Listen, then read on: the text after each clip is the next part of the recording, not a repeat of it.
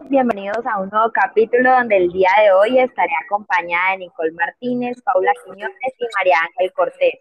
Comenzaremos con este nuevo episodio que abarcaremos los principales temas que debemos estudiar para poder comprender todo el derecho, específicamente el campo del sujeto de derecho privado. Pero para comenzar con toda esta temática, debemos comenzar por eso de qué entendemos por sujetos de derecho privado. Bueno, los sujetos de derecho privado son las personas naturales o jurídicas de derecho privado. En las nociones del derecho civil, el derecho civil hace parte del derecho privado y regula las relaciones del individuo. Eh, este derecho civil es una parte del derecho privado, pero a raíz de la Constitución del 1991, acá en Colombia, se ve una conjugación del derecho privado y civil. Claro, Carol, por supuesto, me parece muy importante este tema y por eso lo seguiremos abarcando más a fondo más adelante. Ahora tengo una gran duda y se me hace muy importante saber sobre, en, en especial, la historia del derecho civil, cómo es que este nace y para qué. Sí, Paula, pues el derecho civil se originó en Roma, rigió desde los años 573 a.C este era un derecho destinado solamente a los varones que disponían armas y los pueblos se regían por un mandato de su rey, no por leyes. Y pues cada rey tenía como su ley curiada. Pues aquí mismo se originó todo lo que tiene que ver con las doce tablas y con esto comenzó pues a hablarse del derecho civil. Sin embargo, pues eh, no había una distinción alguna de qué regulaba este derecho. Uy, sí, claro. Y pues es que también esta llegada del derecho civil a Colombia en realidad no fue nada, nada fácil, nada de un día para el otro, Carol. Pues tengo entendido que este proceso tuvo que pasar por cuatro etapas, la de la colonia, la independencia, federación y la república unitaria. Sí, Paula, pues de estos aspectos podemos rescatar que primero pues hubo una aplicación supletoria de todo lo que fue la legislación española, fue aplicable la recopilación de las Indias, se empezaron a ver los vacíos que tenía la ley, se empezaron a suplir con la nueva recopilación y pues si llegaba a persistir todavía algunos, se acudían a las siete partidas. Eh, tuvo rigor hasta 1825, pues este año fue norma subsidiaria de legislación expedida por el Legislativo Gran Colombiano y finalmente, pues hubo una culminación con el Código Bello que se elaboró en 1855 y con vigencia en Chile desde 1857. Acá en Colombia fue recopilada en el Código Civil a partir del año 1887. No, y es que mira que algo también importante y es que a raíz del derecho civil se empezaron a crear y a buscar herramientas que ayudaran a complementar y a forjar el derecho civil como tal. Entre estas está el código, que siento yo que es lo que tiene como que más peso y más criterio, y el código la, la Corte Constitucional lo describe como esa elaboración sistemática y ordenada de normas, que debe tratar una materia determinada de forma concreta, funcional y sistemática. Mari, sí, y es que para la elaboración de este código hubieron unos principios, como el de juridicidad y Estado de Derecho, que pues es básicamente el imperio de la ley en nuestro sistema jurídico, pero algo curioso es que aquí se le quitó el valor a la costumbre. Por otra parte tenemos el individualismo jurídico, que pues aquí a grandes rasgos se refleja la influencia del Código de Andrés Bello, en el cual estuvieron como marcados ciertos momentos históricos, se les puede decir, como el comercio y la burguesía. Y finalmente pues tenemos la libertad de igualdades jurídicas, en el cual se pasa este principio que estaba entredicho porque no existía una verdadera igualdad entre la mujer y el hombre. Claro, Nicole, y aparte de esos tres principios que nos dicen también, nos dicen también hay otros cuatro que están en la preeminencia de la familia legítima y esto está en el artículo 42 del Código Civil que habla sobre los grados de parentesco, las líneas y entre, entre, entre otras. También tenemos el derecho a la propiedad privada, que al principio esto era algo como que un poco individual, pero ya luego se pasó a un conjunto de función social y así nos da el principio de autonomía de voluntad que se ve reflejado en las obligaciones y todo lo que concierne a los contratos. para que nos dé un último principio, que es la técnica legislativa, y esto hace referencia a lo que es la estructura del Código Civil. Y de aquí también tenemos que tener en cuenta que el Código Civil se estructura de, de, por un título preliminar y cuatro títulos, donde cada uno trata de cosas diferentes de manera concreta y específica. Entonces, el Código Civil está estructurado por un título preliminar y cuatro libros, donde el título preliminar son las lecciones generales comunes a las leyes y los cuatro libros nos hablan sobre el primero, sobre personas y el derecho de familia, el segundo sobre bienes, su protección, goce y uso. El tercer libro nos habla más como que la sucesión por causa de muerte y la donación entre, vivo, entre vivos. Y ya para un último libro tenemos todo lo relacionado a lo que son las obligaciones y los contratos.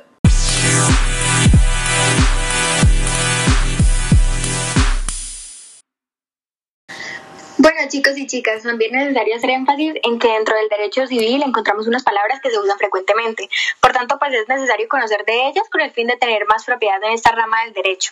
Una de ellas es el parentesco. El parentesco digamos que a nivel general es una relación que se da entre dos o más personas y pues esta relación proviene de ciertos vínculos. Y los vínculos pueden ser de sangre, de adopción o pues digamos que en otras circunstancias de un núcleo. Remontándonos a la historia, el parentesco en Roma se daba por agnación y por cognación. Esto básicamente hacía referencia al parentesco civil y al parentesco sanguíneo. Nicole, y mira que esto es algo muy común, pero que a la vez muchos desconocen y que, les falta información acerca de los grados de, de parentesco, las clases y las líneas. Entonces, en las clases de parentesco tenemos tres, que es por consanguinidad, que este es entre las personas unidas por vínculos de sangre o que provienen de un mismo tronco común. También está el de por afinidad, que es el parentesco que tenemos como que con, la, con las personas que hayamos contraído matrimonio o relación de hecho. Y está el, el parentesco por la parte civil, que es cuando se trata de un trámite de adopción. Entonces, también dentro de estos tres, para definirlos, están unas líneas que son, que son la recta ascendiente o descendiente y la colateral transversal u oblicua. Luego encontramos los grados de parentesco, que pues estos son los que marcan cierta distancia generacional con el tronco común. Mari, ¿qué te parece si te doy unos ejemplos de cada grado? Así tendrías una idea más clara. Claro, cuéntame. Dale, entonces en primer grado de parentesco estarían los padres, en segundo grado estarían los abuelos, el tercer, el tercer grado encontraríamos los bisabuelos y en cuarto grado finalmente encontraríamos los primos. Bueno, como consecuencia o como efectos de este parentesco, se establecen que entre los miembros de la familia hay como derechos u obligaciones que los protegen. Basándonos en el parentesco por consanguinidad, los derechos y obligaciones relativos a los alimentos, la sucesión legítima, el ejercicio de la patria potestad, la tutela, estos son los que cobijan el parentesco por consanguinidad. Por otra parte está el parentesco por afinidad. Y pues digamos que en este tipo de parentesco se establecen como ciertas prohibiciones o limitaciones, también se podría decirle, respecto a la realización de ciertos actos jurídicos o una intervención en ellos, por ejemplo, ejecutar actos de violencia intrafamiliar. Y mira que en el caso del parentesco civil se establecen los mismos derechos, obligaciones y prohibiciones que en el parentesco por consanguinidad pero solo entre los adoptantes y el adoptado. También, al igual que, los demás, eh, el parentesco por afinidad tiene unos efectos. Por ejemplo, en primer grado en las líneas eh, es la prohibición de contraer matrimonio. Por ejemplo, yo no me puedo casar con, las, con mi suegra o mi suegra no se puede casar con, conmigo. Y también está hasta en el segundo grado en línea recta, podemos ser testigos de procesos de testamento y sucesión. Muy bien, chicas, muy importante su aporte sobre el parentesco, que en realidad es muy importante para esos asuntos legales. Y pues también muy importante es, vamos ahora a saltar a hablar sobre la responsabilidad, que pues la responsabilidad es aquella consecuencia directa a un acto de transgresión de una, de una norma. Entonces, pues esta conducta es una conducta en donde infringe algún deber general, específico, bueno, sí es como ese, cuando uno, al uno incumplir una norma, una, un deber, es uno tiene un acto de responsabilidad en él. Entonces, pues esto, eh, este acto de, de, responsabilidad lo que significa es que genera una pena, una multa, una sanción, como sea, una consecuencia que trae este incumplimiento. Entonces, pues su, su consecuencia depende de qué tanta responsabilidad haya o no, qué tan, tan grave sea, así de grave va a ser la consecuencia. Entonces, dentro de ella encontramos dos tipos de responsabilidad, que, está, que son el dolo y la culpa. Primero, el dolo lo encontramos en el artículo 63 del Código Civil, que esta lo define como la intención de inferir injuria que, que equivale a daño o agravio. Entonces, aquí entra lo que, lo que puede ser una maniobra, una maquinación, un engaño o una, o una mentira, cualquiera de ellos, es una responsabilidad. Paula, pues yo siempre he tenido una duda en este tema y es que he escuchado que solo podemos hablar del dolo sobre una única manera y por otro lado que existen dos tipos de dolo. Entonces, para una persona que no estudia derecho y que no ha leído nada sobre este tema, ¿cómo no lo podría explicar? Eh, bueno, sí es verdad que hay una grande confusión porque algunas, como tú lo dijiste, algunas personas pueden decir una cosa, otras otro, pero en realidad eh, aquí sí existen dos tipos de dolo, en que está el dolo principal y el dolo incidental. Entonces, pues, el dolo, primero que todo, el dolo principal es el que se origina directamente del, contratante. Este es el actor principal, como ya, como ya lo dije.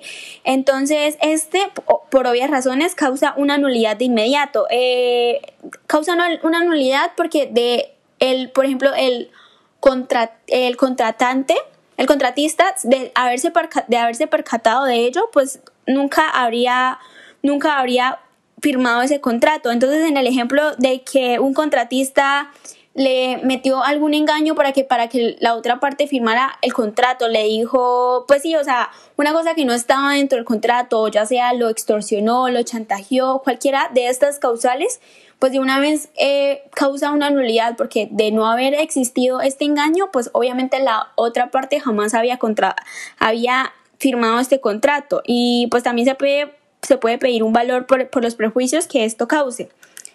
Bien, ahora existe el dolo incidental, que pues este ya proviene de un tercero. Eh, un tercero porque, pues por ejemplo, en el caso de una, de una empresa constructora de... Pues, por ejemplo, Juan contrata a una empresa para que le, para que le remodele su casa, ¿sí?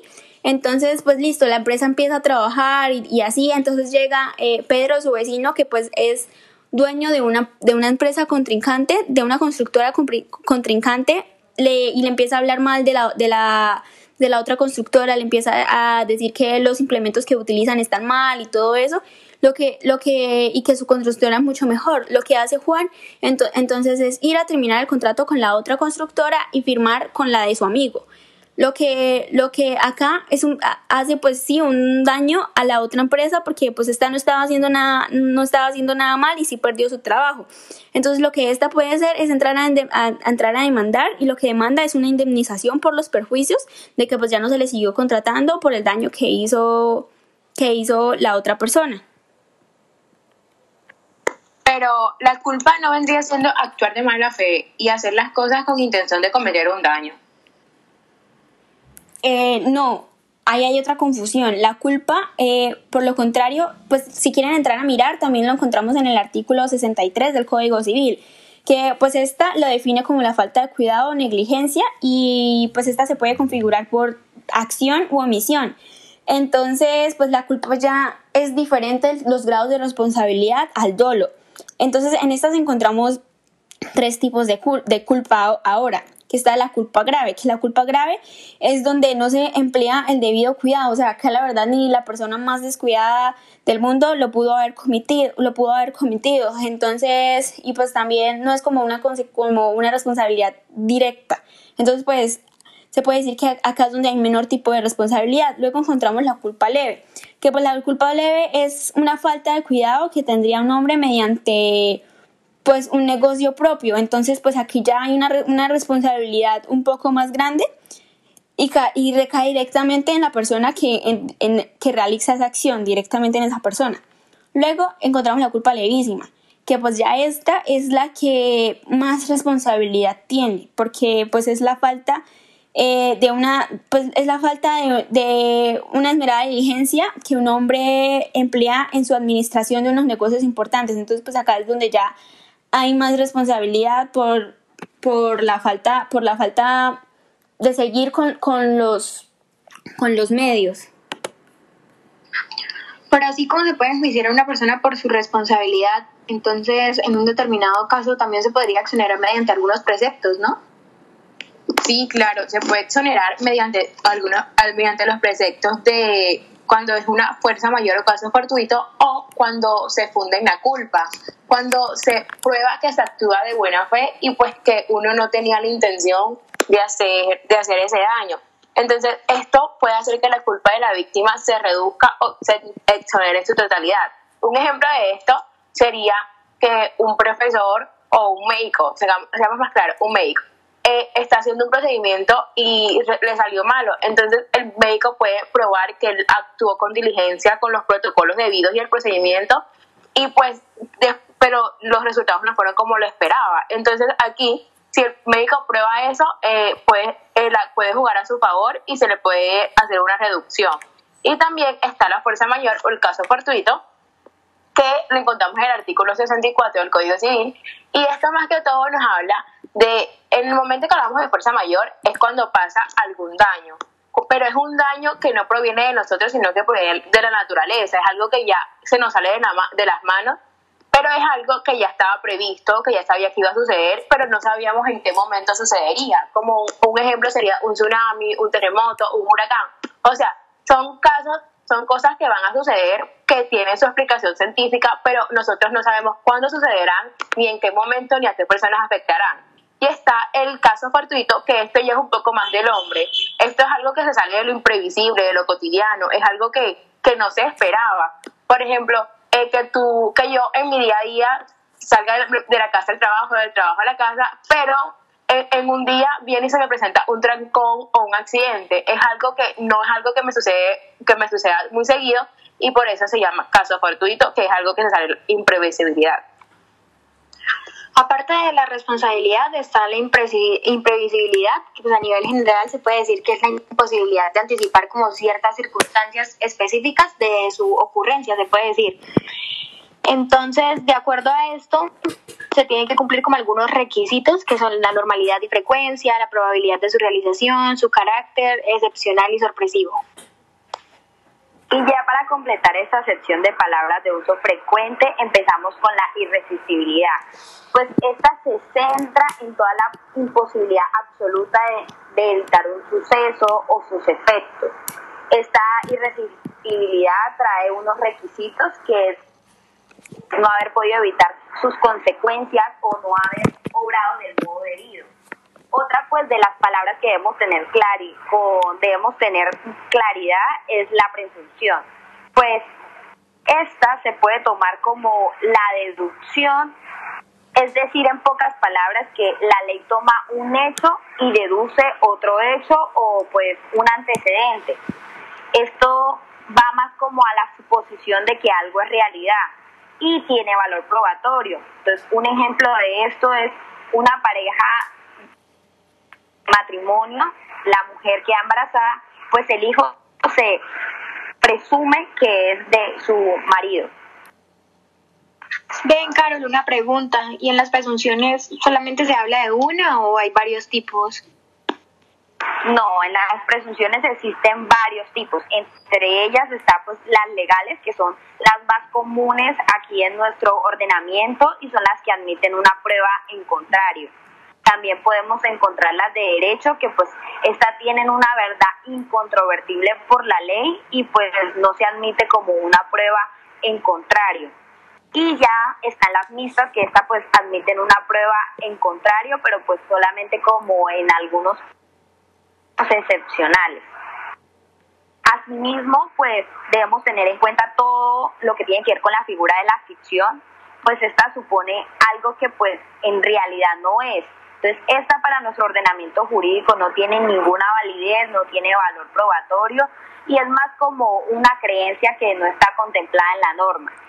Y pues ya finalmente para terminar esta sección de palabras de uso frecuente está la interdicción y esta es que ayuda a las personas que tienen incapacidad para administrar sus bienes. Entonces, aquí nos podemos centrar en las personas que tienen alguna incapacidad médica.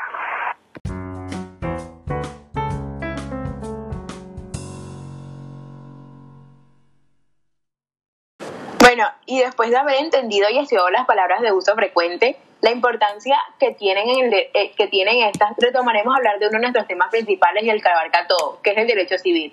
Entonces debemos saber que el derecho civil es, es ese derecho nuclear en el que se reúnen los principios y reglas comunes a las ramas del derecho privado. Muy bien, María Ángel. Eh, aparte de tu aporte, como hablaste de los principios, pues este es el conjunto de principios del derecho y normas jurídicas que pues lo esencial de, de este, del derecho civil, es que regula todo tipo de relación personal o patrimonial, que pues esta es la esencia de él, que pues se pueden ser, que comprende dos partes que pueden ser las personas jurídicas o las personas naturales, que pues estas ya las iremos a entender más adelante. Ahora bien, pues vamos a hablar sobre los retos del derecho civil. Uno de los retos es que, primero que todo, este tenía un individualismo netamente marcado, entonces se, producían bastantes choques entre el interés personal el individual. Entonces, pues, este pasó en individualismo jurídico que pues fue primero eh, estipulado en el código de Andrés Bello, que fue el que lo inspiró. Y pues este pasó a un interés, a los intereses individuales, que es lo importante acá. También que tiene un carácter estático, entonces pues gracias a la resistencia de este, de este código es, es muy, muy poco probable que se adecue a cambios. Está, como su palabra dice, muy estático. También es que este buscar una armonía con los, entre los intereses colectivos y el derecho público, que es muy importante esta armonía. Paula, y asimismo el derecho civil también debe guardar una relación entre las defensas de los valores individuales de las personas, debe, debe guardar una relación entre su autonomía y la libertad que nosotros como personas tenemos, y los intereses colectivos y sociales, al igual que debe desarrollarse con base en experiencia, es decir, con base a los problemas que estén pasando en la sociedad y buscar soluciones que, garanticen los intereses de, de, nosotros como, como personas sujetos de derecho.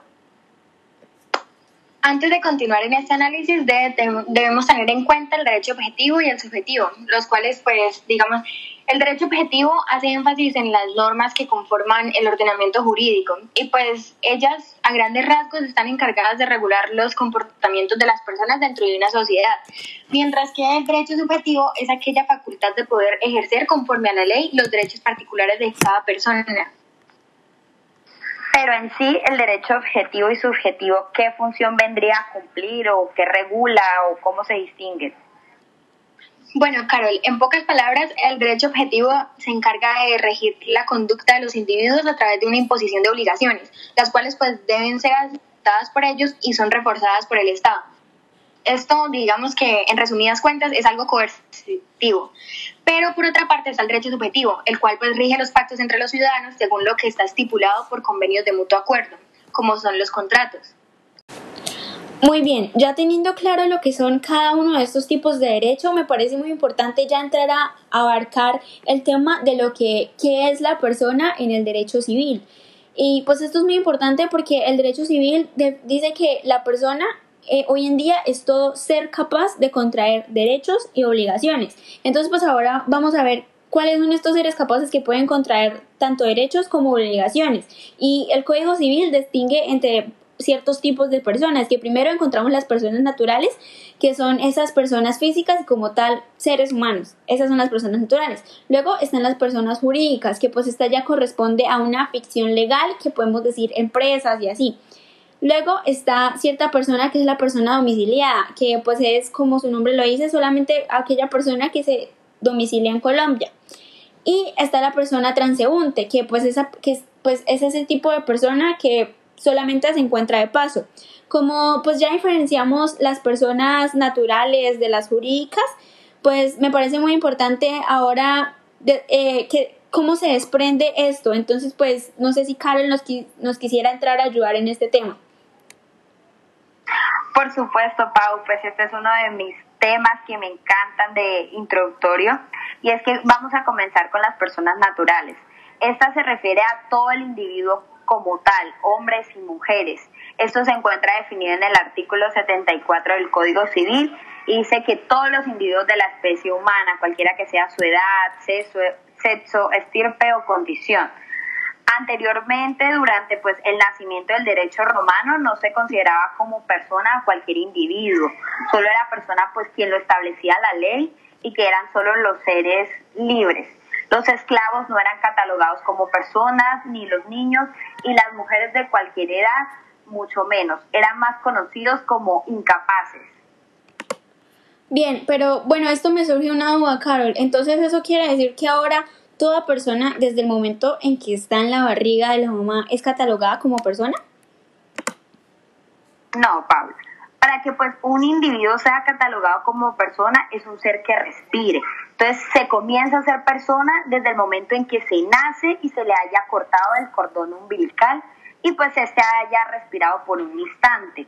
Esto se encuentra estipulado pues en el artículo 90 del Código Civil y nos habla pues ya con mayor exactitud respecto a todo lo que tiene que ver con la existencia legal.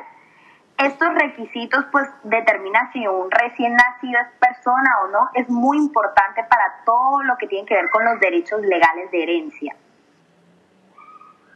Bueno, y ahora, pues de la exigencia de las personas naturales surgen las jurídicas. Y las personas jurídicas se define en el artículo 663 y son es una persona ficticia capaz de ejercer derechos y contraer obligaciones civiles y de ser representada judicial y extrajudicialmente. Entonces también el derecho permite que un conjunto de personas eh, formen como que un ente distinto y que adquieran su propia individualidad, sean capaces de ejercer derechos, contraer obligaciones y se les llama persona, persona jurídica. Bueno, Mari, pero en este caso a mí me surgió una duda. ¿Cómo una persona natural puede llegar a ser jurídica? Nico, mira que sí, hay un requisito para hacerlo y es que para la creación de una persona jurídica eh, tiene que surgir como una entidad, independientemente y distinta de los miembros individuales que la forman, y que esta entidad le sean reconocidas por el Estado.